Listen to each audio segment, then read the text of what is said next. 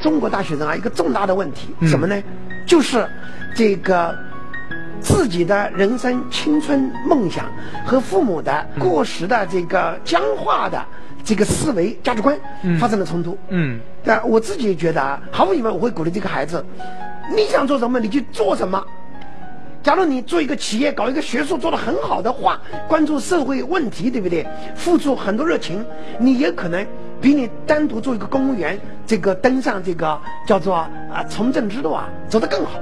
所以我觉得这个仅仅是为了一个稳定的工作，你才二十二岁就想做一件你不喜欢的事儿，这是很糟糕的选择。现在有一个数据说，如今大学毕业生毕业初年平均会更换三个工作。其实大家都是在选择。你做一份工作，首先你要问自己是不是我真的爱做。你千万不要自我期许说，好吧，我试试看，他说不行就拉倒。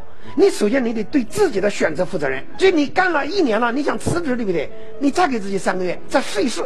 有时候可能这三个月公司里发生了巨大变化，老板对吧？换掉了，呃，这个职务对不对？提升了，工资对吧？翻倍了，有这种可能。也有所以不要轻率的换工作。但是，一旦选择了某一件事儿以后啊，要对自己的选择负责任，从一开始就要追求自己的所爱，做自己爱做的事儿。什么叫爱做的事儿？就是你做出来你忘我，你忘记了其他的事儿。你就觉得这是你最想做的事儿，这叫爱做的事儿。所以我觉得我非常幸运，做了一件我爱做的事儿，啊，而这件事儿依然是我今天还是继续爱做的事儿。您当时一点也不后悔，放掉稳定工作就放了，就是就是去创业啊，对，喜欢高现在我做投资啊，嗯我按照现代教育理论，每个人都独特的，每个人都在这世界上找到自己独一无二的、独一无二的位置。而你要想找到独一无二的位置的话，你必须首先始终问自己：我是谁？嗯我喜欢什么？我擅长什么？我用什么样的条件？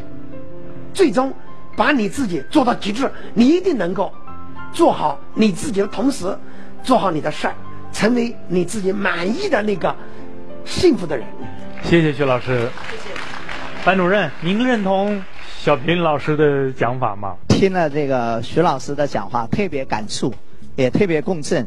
其实人很多的时候，你要铁饭碗也好，还是金饭碗也好，其实你的选择就意味着自己所要做的一些牺牲和承受。当我们人生的选择，无非最重要三个，一个是选择人生导师，这个人的智慧的问题；第二个选择事业伙伴，肯定是决定了成就；第三个就是选择啊人生伴侣，决定了幸福指数。